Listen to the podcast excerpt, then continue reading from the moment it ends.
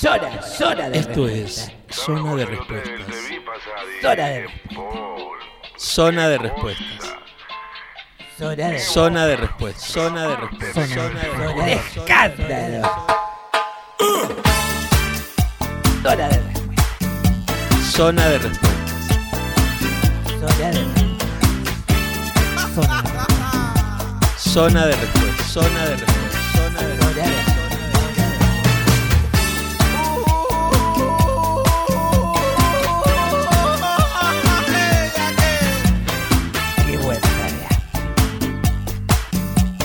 Pipupán la. Hola, buenas tardes, buenos días, buenas noches, depende cuándo nos escuchen. Soy Gustavo Pecoraro y esto es Zona de Respuestas, el podcast de entrevistas periodísticas que conduzco y que es eh, parte de la red de podcast del Baído.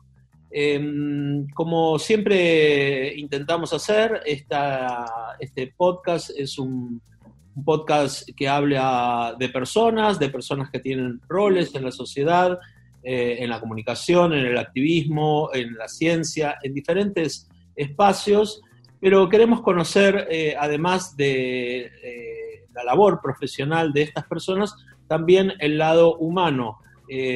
Atrás de todas las personas hay un camino, hay una huella, y estamos también interesadas e interesados en conocer qué hay atrás de esas personalidades.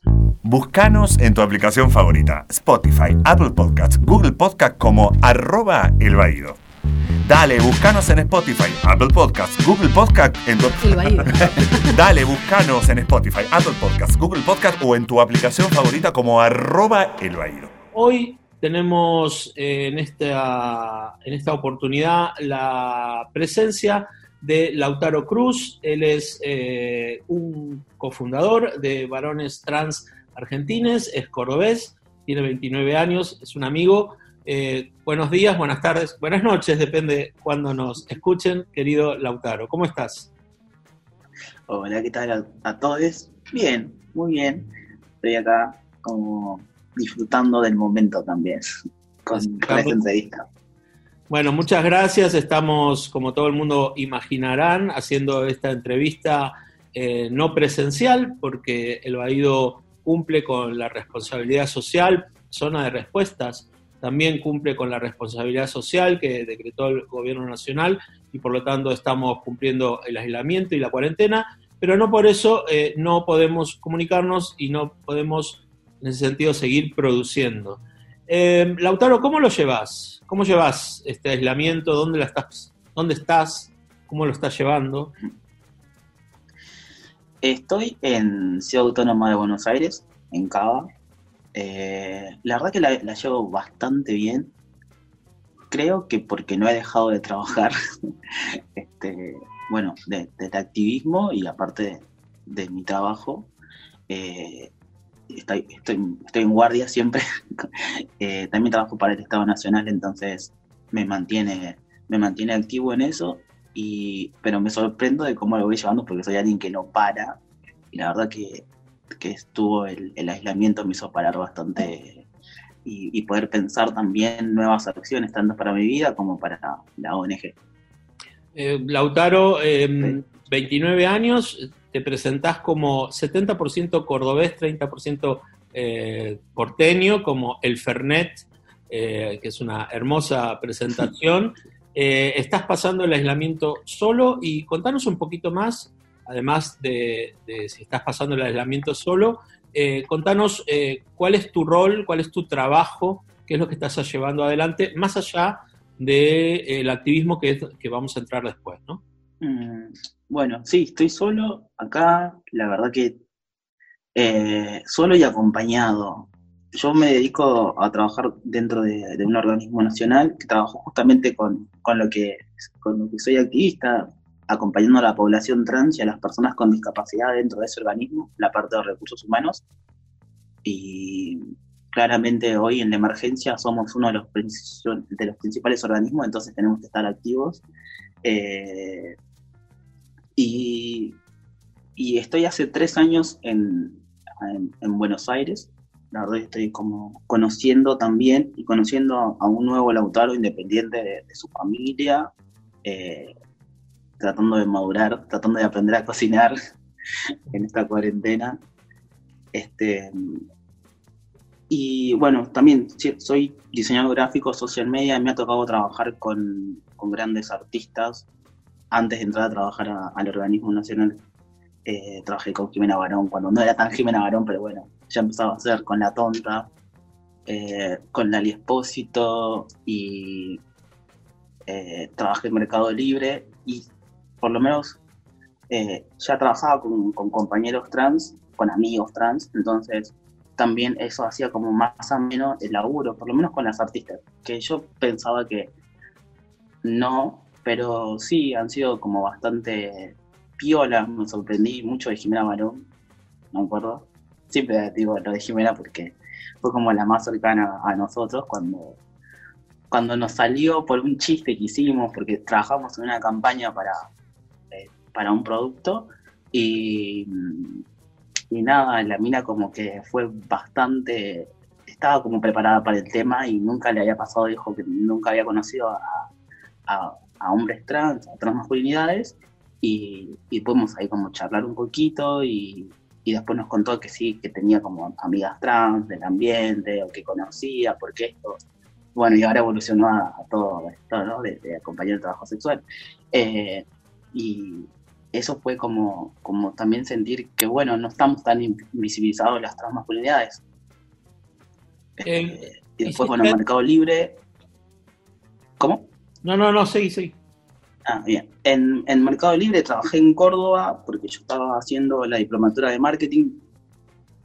Y, también cuando Mercado Libre se, se entera que soy trans y que soy activista, porque sale una nota allá en lo que sería Canal 13 de Córdoba, eh, me acuerdo que llegué a, a, mi piso y estaba estaba la jefa de, Capital Humano eh, ahí esperándome y mis compañeros me, aplaudieron. Yo decía, ¿qué pasaba acá? me habían comentado que era por eso, por la nota que había dado. Eh, y encima fue en ese momento donde nacía Trans Argentines.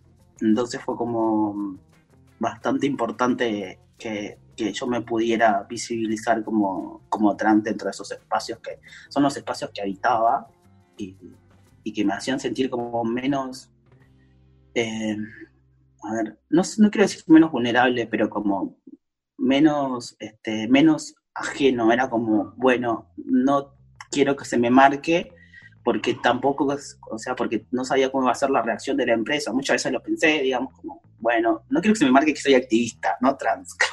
Eh, y, y, creo que el, les gustó y pudieron entender que, para mí la persona no es, digamos, no es lejana al activismo. Eh, me pasa lo mismo con el actual trabajo. Yo llevo, eh, digamos, todas las consultas y todo lo que tengo en la cabeza lo que llega, lo llevo a mi laburo y ahí planteo poder accionar. Eh, y también me pasa claramente en la vida, eso sí. Aprendí a poder llevar esas dos cosas. Lautaro, una primera pregunta en relación a lo que vas diciendo. Hiciste una. Eh, nominaste dos, dos, dos, formas de hablar de, de varones trans, transmasculinidades. Casualmente esta. Hablaste de varones trans y de transmasculinidades. Para la gente que nos está escuchando, ¿por qué utilizas estos dos conceptos, estos dos términos? Sí, se ha evolucionado los conceptos. Eh, por un lado, siempre se pensaba en la manera binaria de los hombres trans y las mujeres trans. Y hoy ha evolucionado tanto también la expresión de género eh, y más dentro de la población trans que hemos llegado a denominarnos como transmasculinidades para romper también lo, esperado por, una, por un varón trans o, o un hombre trans. Entonces, eh, yo me siento más cómodo también dentro de lo que es transmasculinidades, porque no quiero ser eh, para nada el estereotipo de, hombre cis que, se conoce. Macho, bueno, ¿no? Lo que está todo hoy en día en cuestionamiento. Entonces, eh, hemos compartido con varios compañeros, también con eh, esta nueva rama que se, se, está visibilizando, que es las transmasculinidades no binarias. Eh, bueno, listo, nos, nos sentamos, lo hablamos, medio asambleático, pero interno, y, y hemos podido evolucionar en, en, dejar de hablar de la masculinidad hegemónica también dentro de la población trans. Eh, es, es, como un poco eh, poder hacer una construcción sin necesidad de tomar una imagen, que por supuesto quien quiera tomarla la tome, ¿no? Sin tomar una imagen eh, excesivamente masculina. Sí, ah, sí, sí, digamos, sí, sin la expresión del, masculino típico de, bueno, escupir en la calle, ser heterosexual. Eh, heterosexual digo por, por mandamiento social, ¿no? Eh, también cómo, cómo es el modelo que podemos tener, los vínculos, los vínculos sexoafectivos, y todos los días llamarnos a cuestionarnos, porque dentro de nuestra, digamos, de, la, la, los primeros pasos de la transición, buscamos parecernos a lo que, a lo que es conocido. Pero te das cuenta que te vas chocando con que nunca vas a poder llegar a eso que es conocido, primero porque es nocivo para, para tu vivencia, y también porque no querés pasar lo que, eh, digamos, no sé, a mí me, pasa ahí que no, no quiero ser el que le dice hola a una chica en la calle cuando la chica ni me conoce, o, está chito, eh, tirándole besitos, qué sé yo, tipo no, yo lo viví siendo, no sé, tenía 13 años y en mi adolescencia y no entendía por qué pasaba un hombre al lado mío y, y me decía hola, y yo decía, pero yo, yo, soy quien está mal, lo acabo de escuchar, soy el único, no quiero hacer esas cosas ni repetir ese modelo de, de, de hombre. Entonces, eh, coincidimos varios en eso y fuimos como construyendo esto, además para que los nuevos, eh, las nuevas transmasculinidades tampoco tengan que pasar ese choque de, bueno, si no te gusta el fútbol, está bien si no te gusta el fútbol, si te gusta eh, bailar, está bien, mostrarle que, que otras masculinidades son posibles. Hablabas de, de, bueno, de tu transición, hablaste un poquito y hablaste de, bueno, quiero ser, pero no quiero ser como me dicen que tengo que ser, ¿no? Eh, ¿Tuviste algún espejo donde mirarte? ¿Tuviste eh, la posibilidad de leer algún texto que dijera, bueno, esto me va a ayudar, eh, no me voy a sentir tan solo? Eh, ¿Cómo fueron esos primeros, esas primeras búsquedas, si las hubo, y cómo fueron esos primeros pasos eh, hasta que, bueno, decidiste que ya estabas con los dos pies sobre la tierra a ser el Lautaro que quería ser, ¿no? Sí. Mm, voy a llevarlo al, a, los, a, los, años donde empezaba, que no había ley de identidad de género, eh, ni tampoco había la palabra trans en mi cabeza.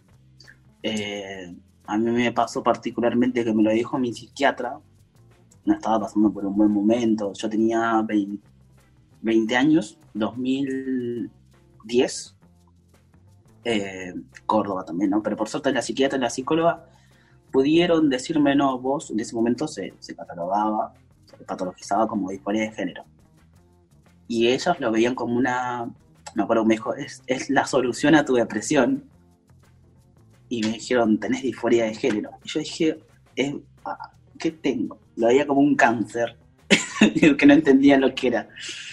Eh, y me leyeron muchos libros que tenían que ver con, con, con, lo, con lo que era la disforia de género, este, pasábamos horas buscando material, ellas súper super apoyaban y eran súper abiertas.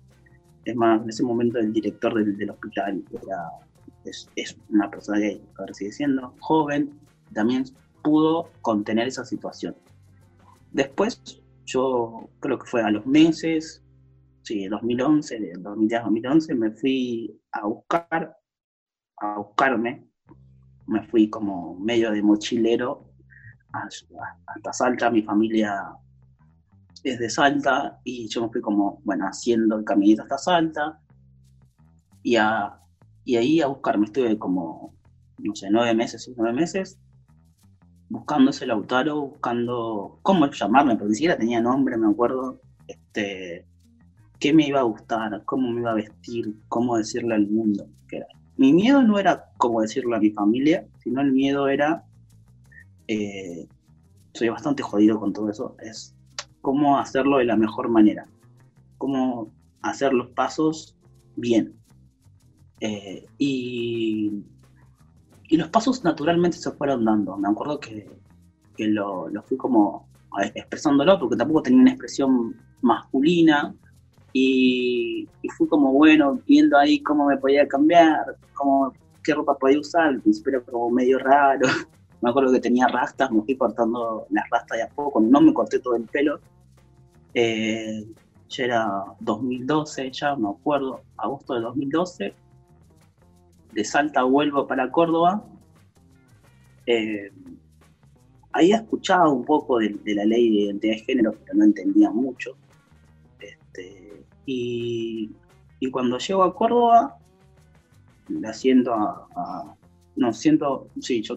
Mi papá falleció, entonces tenía a mi tutor, eh, que era mi tío, que era su hermano, es, médico, y lo siento a él con, con su esposa y mi otra tía, y les digo: Yo soy esto, todavía no tenía el nombre, yo me siento así, la verdad que lo hablé con una psicóloga, dice esto, lo otro, lo otro.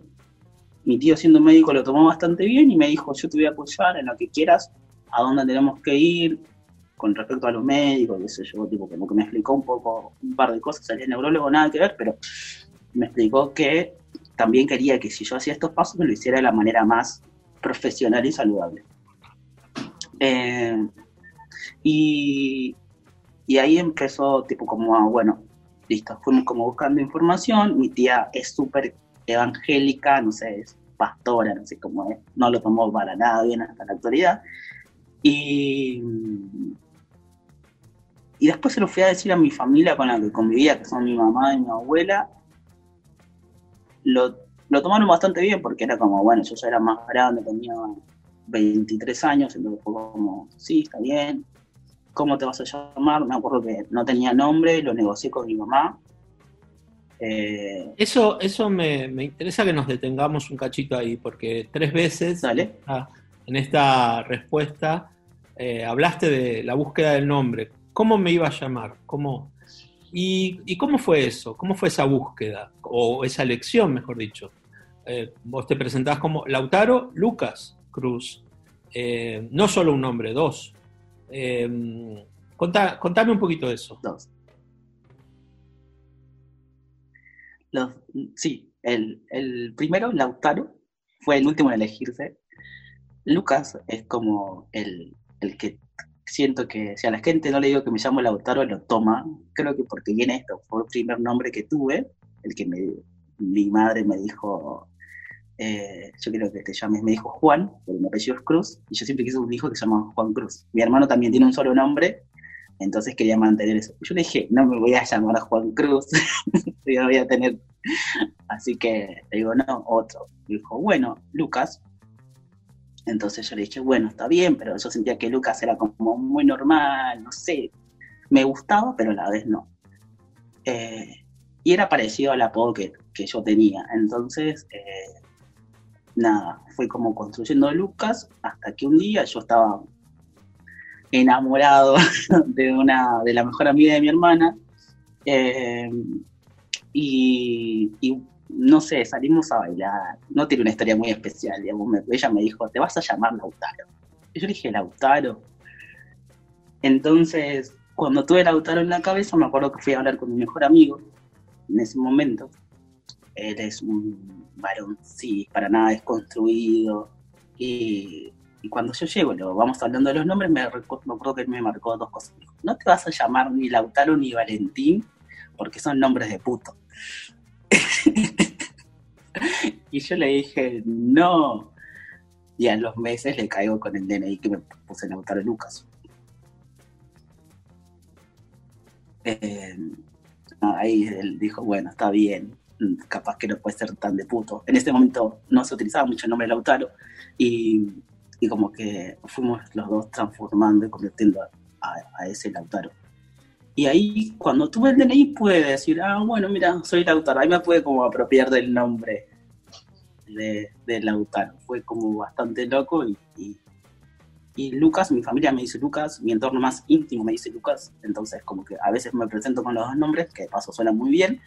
Y, y con los dos me siento como bastante bien. Los construí yo. Construí totalmente, digo, Lautaro Lucas todos los días. Entonces puedo. Eh, hablando también de, bueno, eh, decidís hablar con tu tío, decidís hablar con tu madre y con tu abuela, con tu mejor amigo, eh, con, con, una especie de novia o eh, enamorada que tenías, la hermana, la amiga de tu hermana, pero después está eh, las personas o el entorno o, la, o el espacio donde por ahí las respuestas no son afectivas, ni comprensivas, ni, ni, ni, siquiera amables, que es el entorno, la vida misma.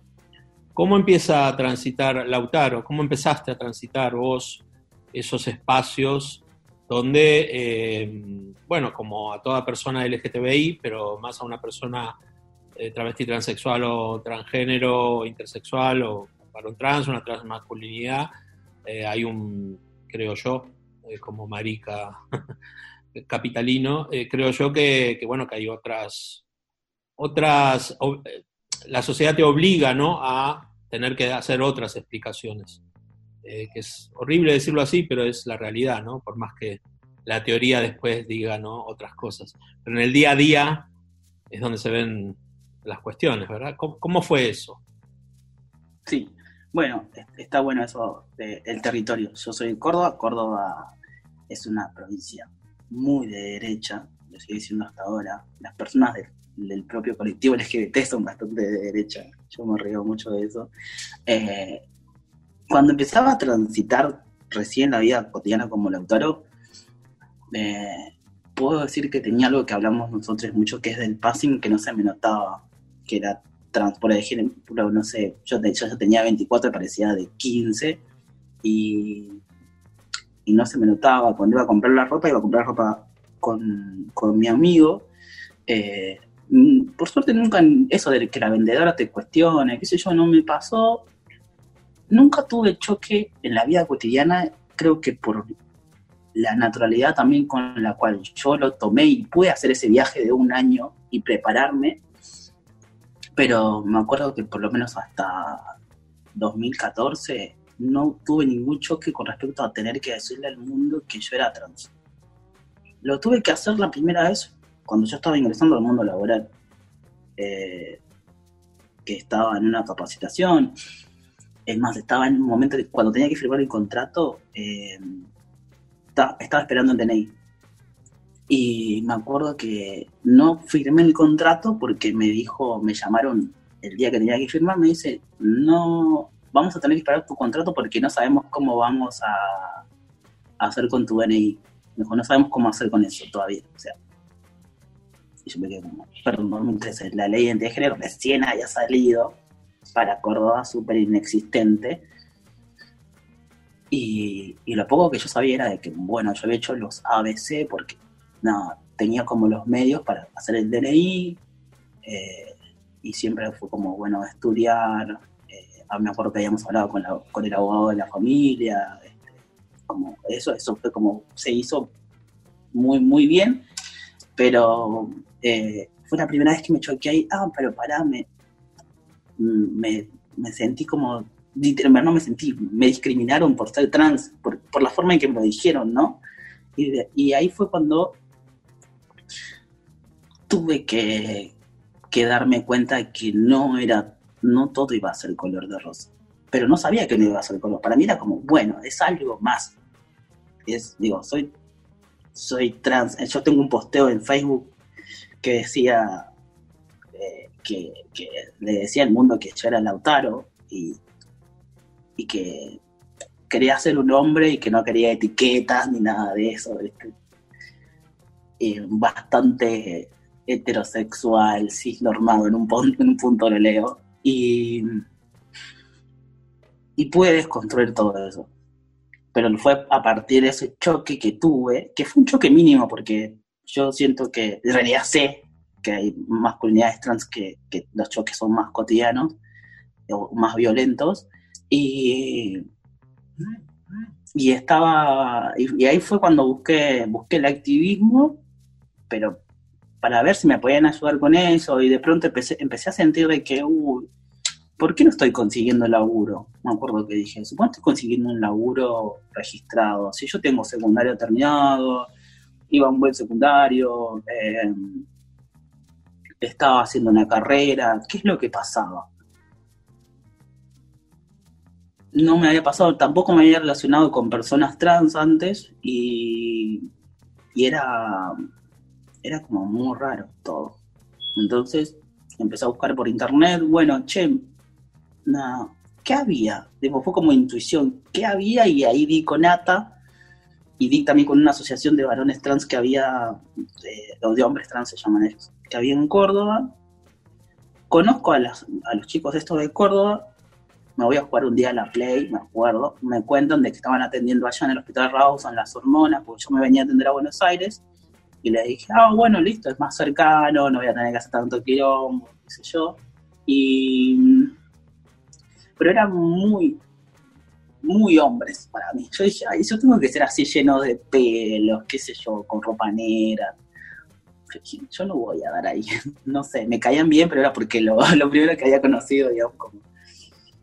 Eh, también, este, tuviste, también tuviste que buscar tu lugar dentro de tu propio lugar. Sí, exactamente. Yo, yo tenía un lugar en realidad me, seguía, en ese momento tipo había como ciertos grupos sociales en los cuales me sentía bastante cómodo. Era amigo de, mm, de del grupo de, Agustina Cumbio, pero en, Córdoba tenía como, siempre fui como rodeado de gente que estaba abierta a la diversidad.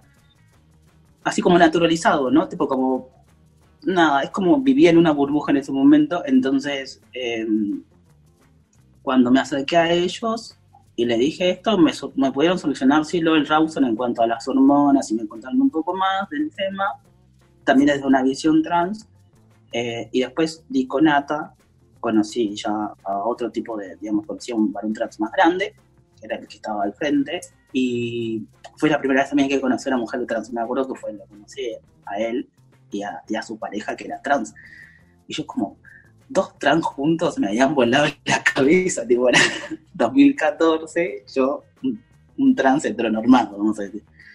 Y, y, era la primera vez que hablaba con una mujer trans.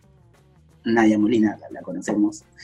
Eh, y fue como, wow. Encima, hasta yo tenía ese preconcepto de que las mujeres trans, no sé, era como que estaban alejadas de la vida, tipo como en la zona de trabajo, bueno, en la zona roja, como decía antes.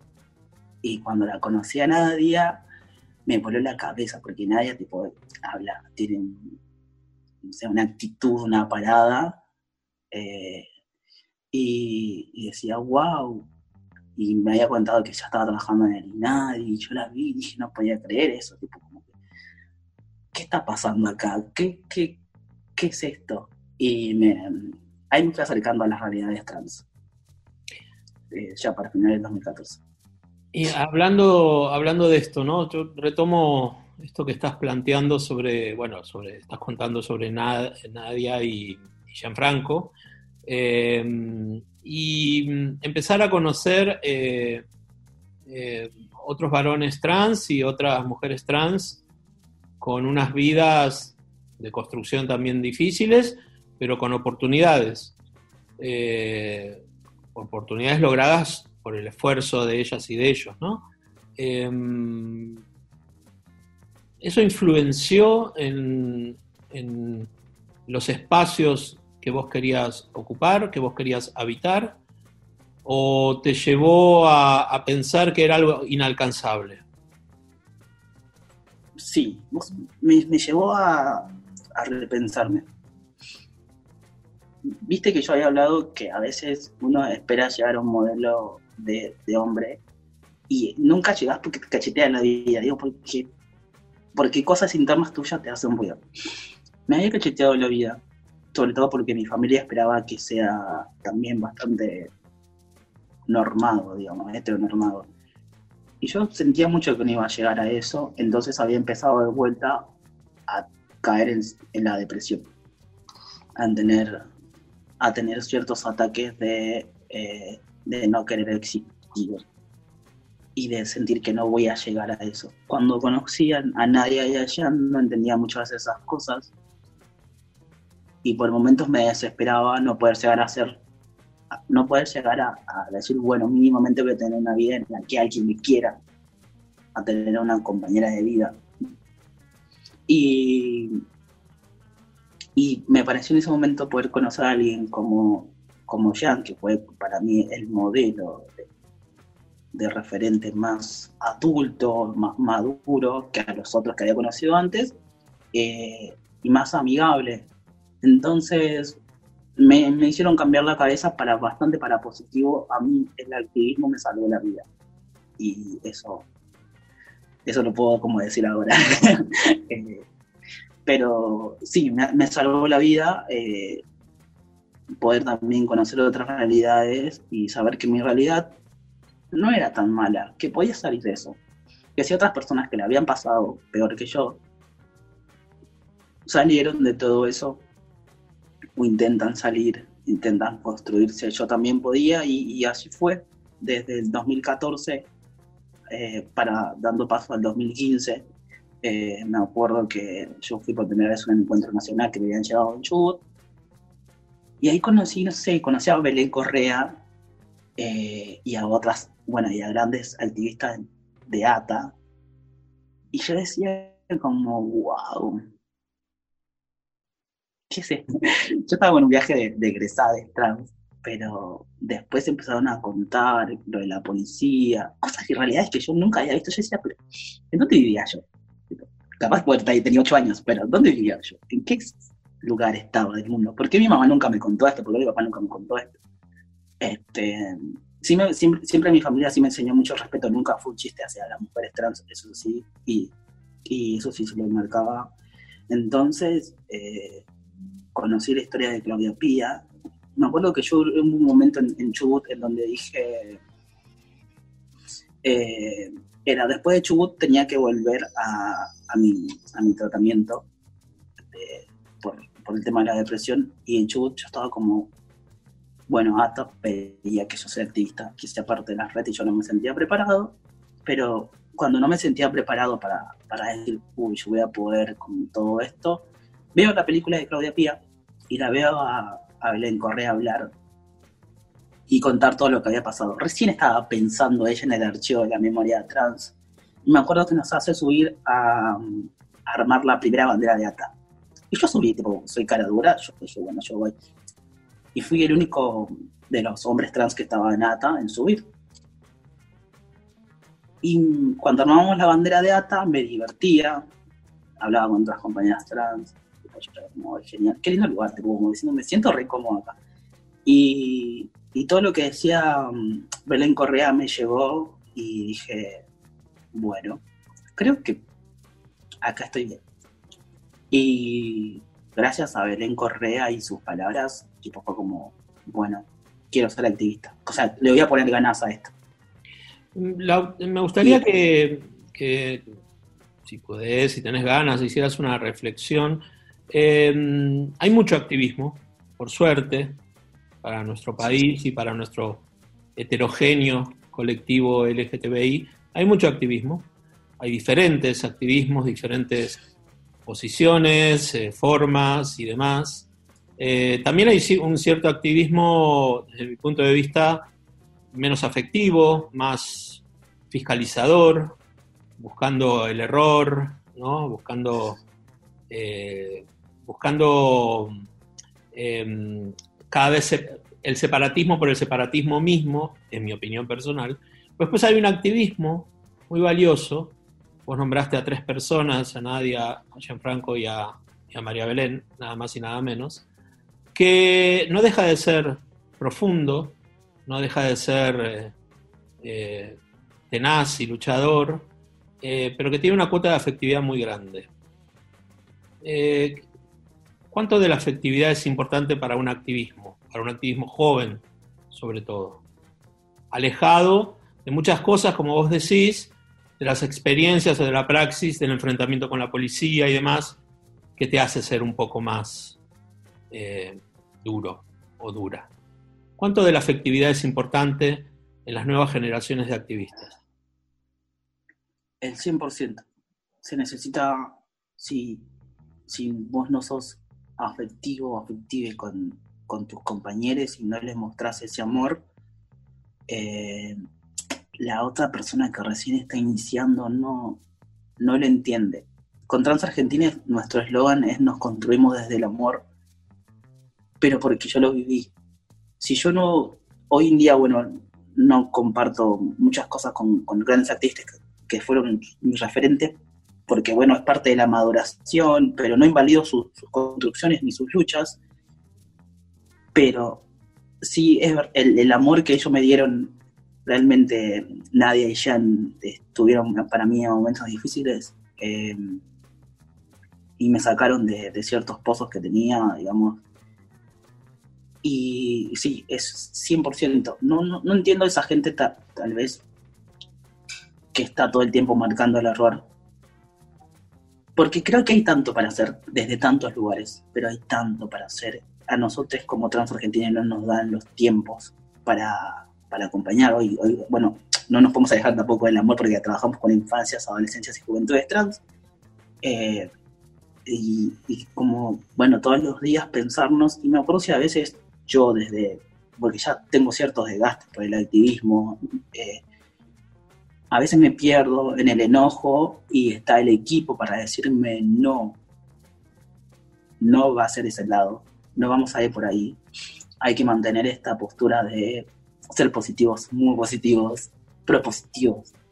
Y yo a veces quiero como, pero yo ya lo pasé, le digo, no, y el, equipo está como diciéndome, porque vos lo pasaste, pero también dentro del activismo nos pasan cosas fuertes.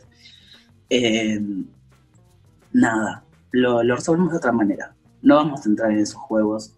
Siempre vamos a poner la otra mejilla o vamos, eh, o vamos a darles un abrazo.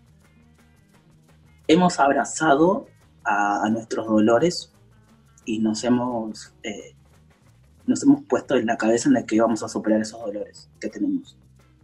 Eh, hay una frase que me gusta a mí de, de Roca que dice, los dolores que tenemos son las libertades que nos faltan, y claramente es así. Dentro de la población trans hay tantos dolores que hay cosas que nos duelen tanto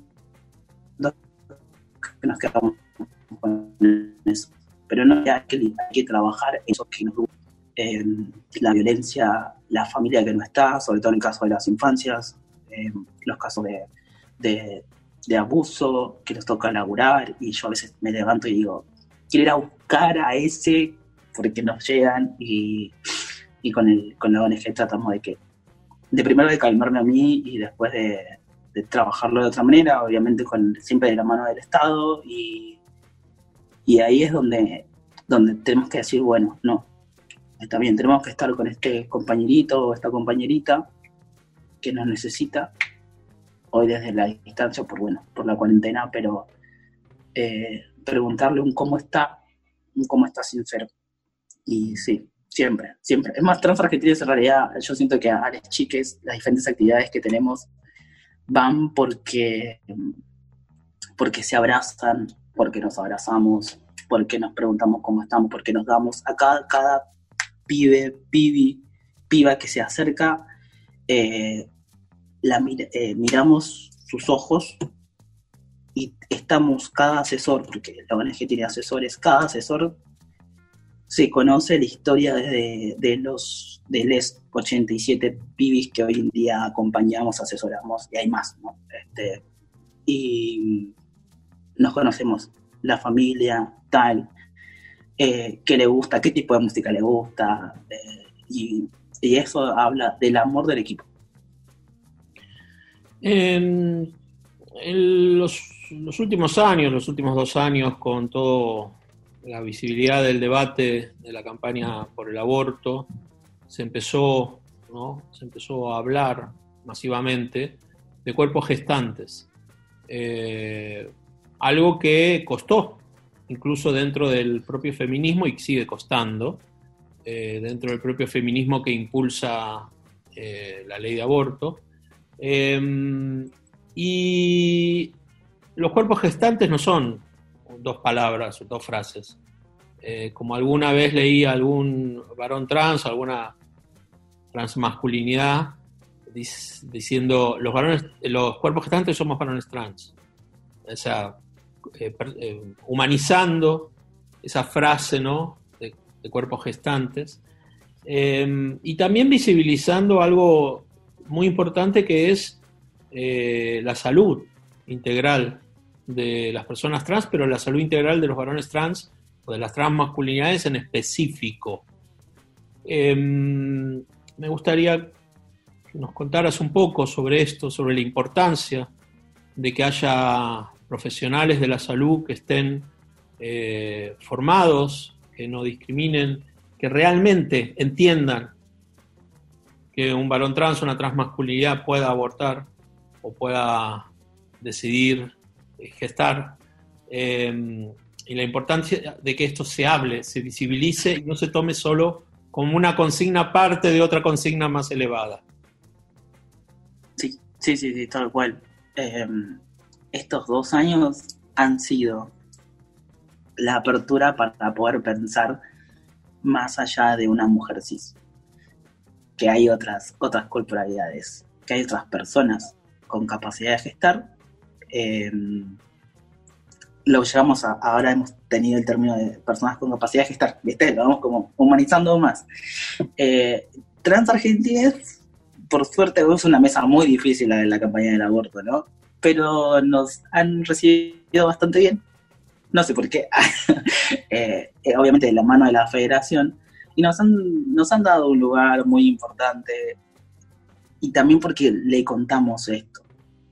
Eh, va más allá de si, literalmente, es más allá de aborto, sí, aborto, no. O sea, si una mujer cis ya pasa ciertas, pasa violencia en ese momento, ¿sí? Tanto institucional, bueno, de que no, no existen lugares médicos donde se pueda, se pueda realizar el aborto, imaginemos una transmasculinidad que encima eh, nos, nos, ha pasado de llegar a, a compañeros también que lo han contado en, primera persona. Eh, la violencia que pasó en ese momento, porque para nada es un lugar que va a estar con perspectiva de género, mínimamente, ¿no? Es como, o querer, o tener que buscar eh, la pastilla para, para abortar y que no todos los lugares sean sororos a las transmasculinidades, o, o, que te pregunten, pero, o que te digan, pero ¿para qué te hiciste varón? ¿Para qué hiciste varón si te gusta que te la metan listo? Ha sido tipo de eso un montón. Eh, y la salud integral trans. Me ha pasado hace un mes tener que escribir un informe eh, sobre la salud integral debido a, también a que le he puesto bastante el cuerpo a esto. Eh, porque siempre se pensaba, bueno, en, la salud de las personas trans, sobre todo de las masculinidades, en hormonas y nada más. Hormonas y operaciones, hormonas y mastectomía. O sea, que te, saquen las glándulas mamarias y nada más. Y ya con ocho años de tratamiento hormonal yo fui descubriendo que no, porque eh, uno tiene el derecho de también poder acercarse a un centro de salud si te duele la muela. Bueno, si te duele la muela, que la odontóloga esté preparada y cuando te preguntan, ¿qué medicación tomas? Porque te preguntan por cualquier cosa, ¿qué medicación tomas? Yo digo, no tomo, me inyecto la hormona, me inyecto testosterona y se quedan como recalculando. ¿Qué? Digo, me dice, ¿por qué la tomas? Porque soy trans y qué es ser trans. Y yo como que me duele la muela, no tengo ganas de decirle, de llevarle el unicornio mínimamente. Me vine, a arreglar la muela a un profesional o una profesional, la cual tendría que estar completamente eh, preparada para que vaya quien sea, alguien que le duele la muela, nada más, no más explicaciones. Sí, sí, no dar más explicaciones. Eh, me ha pasado acá en Buenos Aires más que nada. O, ir a la guardia por otras cosas. También, eh, bueno, los años que tengo con tratamiento hormonal y otras patologías que, se han sumado, eh, nada, me ha hecho pensar en esto. Entonces, con la obra social en la que estoy, trabajamos en un protocolo de atención integral, sobre todo para transmasculinidades. Digo, obviamente, hay una compañía de trans que ya había trabajado lo que era eh, otras operaciones que, que, tengan que ver con la adecuación corporal, como la feminización facial. Yo le dije, no, bueno, avancemos en esto. Le conté la obra social, me senté con los de la obra social, después de, obviamente, de un mes amenazarlos que le iba a caer con TN. Eh, le digo, bueno, nos sentamos y armamos esto. Entonces, si una persona trans tiene un lipoma se tiene que operar, es parte de su adecuación. O sea, tuve que llevarlo a la ley de género. esto es parte de salud. No, no, tuve que agarrar eso, darle la vuelta con mi cirujano. Bueno, buscamos que va a ser parte de la adecuación corporal.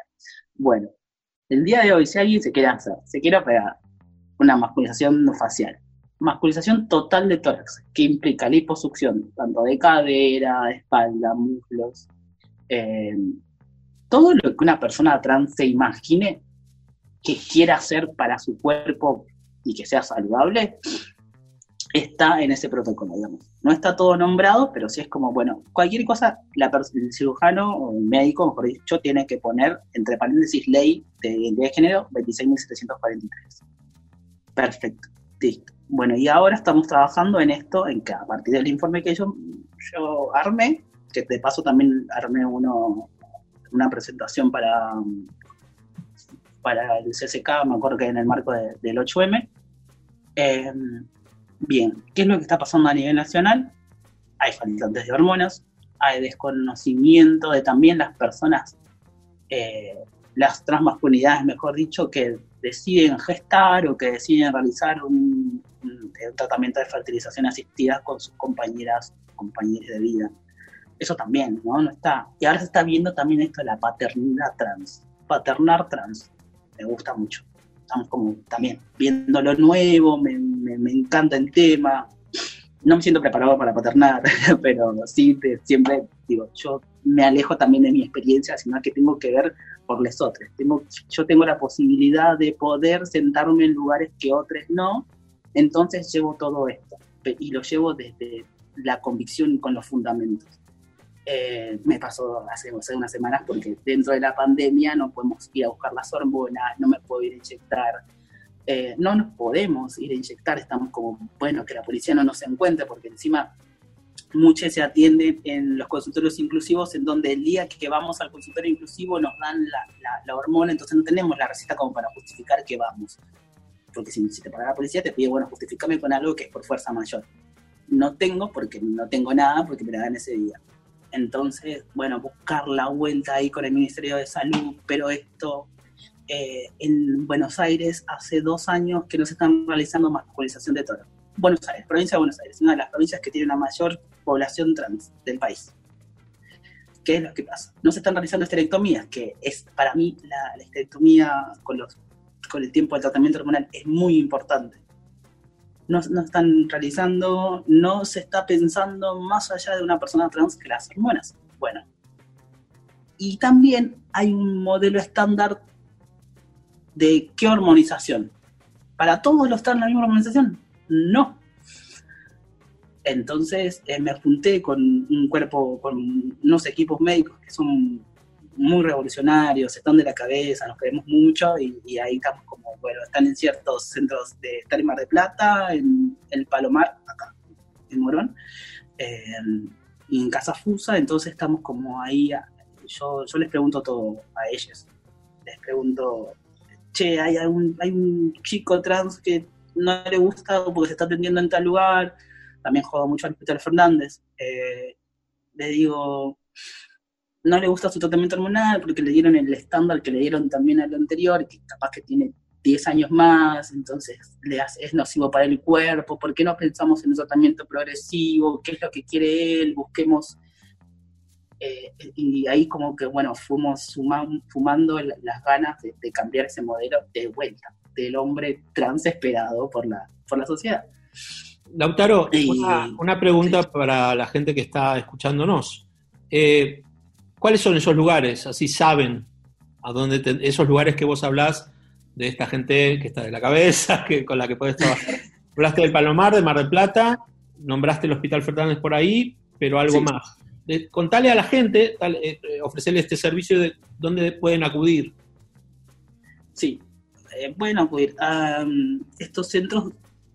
Hay más lugares, pero bueno, yo contacto con estos doctores.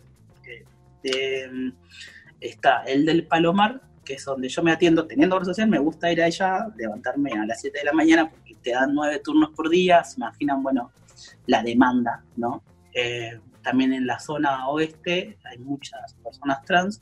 Entonces, eh, atienden los días miércoles de 7 de la mañana por orden de llegada hasta 5 de la tarde.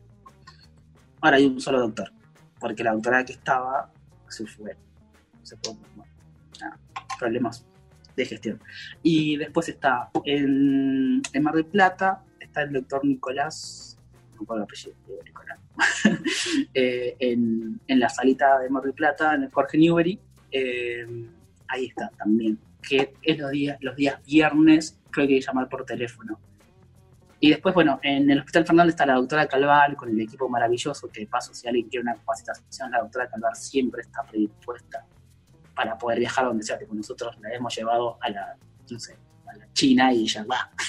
y, y la doctora Calvar también. Y ella atiende mucho lo que son las infancias y adolescencias trans, cosa que no todos los lugares están preparados para atender infancias y adolescencias trans de manera integral, porque tiene un equipo de pediatras. También es muy difícil para las infancias conseguir un pediatra. Algo tan simple. Nosotros tenemos cinco casos de niñas trans que vienen dos veces por, por mes. Ahora por, la cuarentena estamos con problemas. Son niñes sanos, ¿no? Hacerse el control porque no hay pediatras en su provincia. Eh, y bueno, y está ahí la doctora Calvar y también iniciando los tratamientos de inhibición hormonal. Es un tema más complejo de inhibición hormonal, eh, este, pero nada, está, están ellos, todo, todo es, están como trabajando en este nuevo modelo de hormonización. Escuchan más a, la, a, las personas trans. Entonces, el, tratamiento hormonal es desde las personas trans. Eh, como para ir eh, cerrando esta hermosa entrevista, eh, hablabas en algún momento ¿no? de, la importancia de encontrar los propios espacios, sobre todo para las nuevas generaciones, y también para las nuevas generaciones de varones trans y trans masculinidades, eh, siempre con, con, una mirada eh, hacia la didáctica que ofrecen las viejas generaciones, eh, las compañeras como María Belén Correa, imprescindible, ¿no? Creo yo, y tantas otras, ¿no? Eh, hay menos referentes eh, varones trans de más edad, escasos, eh, con diferentes praxis también. Eh, ¿Cómo ves vos eh, la importancia de, este, de esta de por sí unión generacional, porque lo hay, es una cadena de eslabones, pero también cuán distante es esa experiencia? Eh, yo tengo un problema con la palabra referente.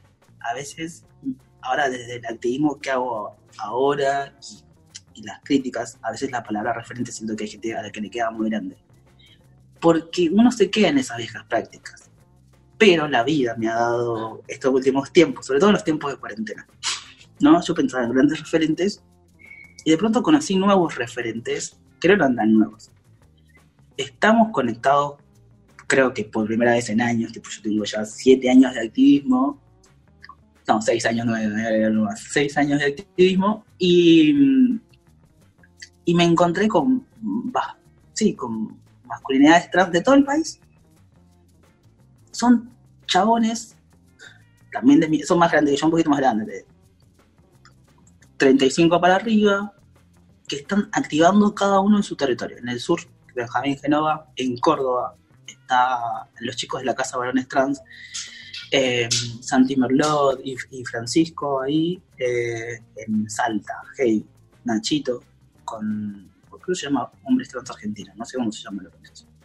Y bueno, en San Luis está Pablo y en Corrientes está Dylan. O sea, encontrar esa red y ahora en tiempos de cuarentena agarramos, che, ¿vos qué necesitas? están asistiendo en Córdoba a 11 niñas y 53 adultos trans. En toda la provincia. Agarran, se montan en la camioneta o tienen un tractor también eh, y asisten a, toda, a, todo eso. Por la demanda dijeron, bueno, ayer estábamos hablando, eh, no, bueno, vamos a priorizar a las transmasculinidades porque se deja bastante, hay una invisibilización muy grande. Entonces, yo me encontré con todo esto y dije, che, me parece que acá no les queda grande lo de referentes. La referencia desde el amor, porque si vos vieras el amor con el que hablan ellos y el amor con el que la gente que los conoce habla de ellos, ahí es cuando decís, validas todo. Tipo, Dylan, previo a la cuarentena, él ya hacía todos los viernes, entrega mm, eh, bandejas de comida a la población LGBT de, Corrientes, que bueno, es una zona muy heavy.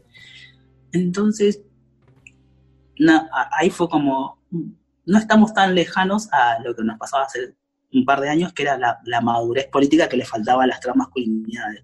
Yo dije, esta es la madurez política que nos podemos sentar, nos podemos juntar en un grupo de WhatsApp y decirle, yo me siento un facilitador para estar en Buenos Aires, bueno, Buenos Aires tiene de todo y yo trato como de agarrar y, llegarles. Encima no estamos como puede decir, bueno, estamos juntos en la federación, muchas organizaciones no están en la federación y, no les llega esto, que, que nos llegan a nosotros, bueno, el contacto directo con INAD y con el Ministerio de Géneros y, con otras partes, el Ministerio de Salud. Eh, entonces, esto, traigo la, experiencia de ellos, bueno, más todo lo que trabaja tras Argentina, eh, pero hay una diferencia de generaciones ahí. Eh, y, y, ahí me di cuenta de eso, de que, pucha, che, sí hay, yo lo llamo como faros de amor, porque realmente le iluminan la vida a gente que, que está en la nada, tipo, que no tiene nada, que está allá en, medio de las sierras y, están para eso. Bueno, en el caso de Pablito no tiene una organización, pero está dentro de, lo que es el Estado y, corre. Tipo, vos le decís, Pablito, tenemos que pensar esto, y él está corriendo ahí, siendo el único varón dentro del espacio. Eh, se da el momento como para pensar y, decirnos a nosotros, che, ¿qué, puedo hacer para todos? No solamente para la feminidad trans, para todos. Entonces yo valoro eso y, y esos son para mí los referentes nuevos, grandes referentes. Bueno, Lautaro, realmente un placer, me encanta esta metáfora eh, poética, muy poética de faros de amor, porque haya muchos más faros de amor que construyan desde la afectividad y también porque se nos note mucho, que está buenísimo que se nos note mucho y se nos note lo que queremos ser. Lautaro Lucas Cruz, eh, de varones, no, perdón, de trans argentines. Muchísimas gracias. Eh, nuestra primera charla, no va a ser la última seguramente. cuídate y espero que, sigas eh, transitando esta cuarentena con mucho cuidado y luego a divertirse. Sí, muchas gracias a vos, Gus. Nada, te admiro un montón. Eh, tengo, soy tu fan, siempre te lo digo también cuando te cruzo. Eh, nada, súper emocionado por esto y sí, a quedarse en casa por ahora. Seguinos en Twitter, Instagram y Facebook como arroba el Baído. Seguinos en Twitter, Instagram, Facebook como arroba el Baído. Hacen la artística. O, o, seguinos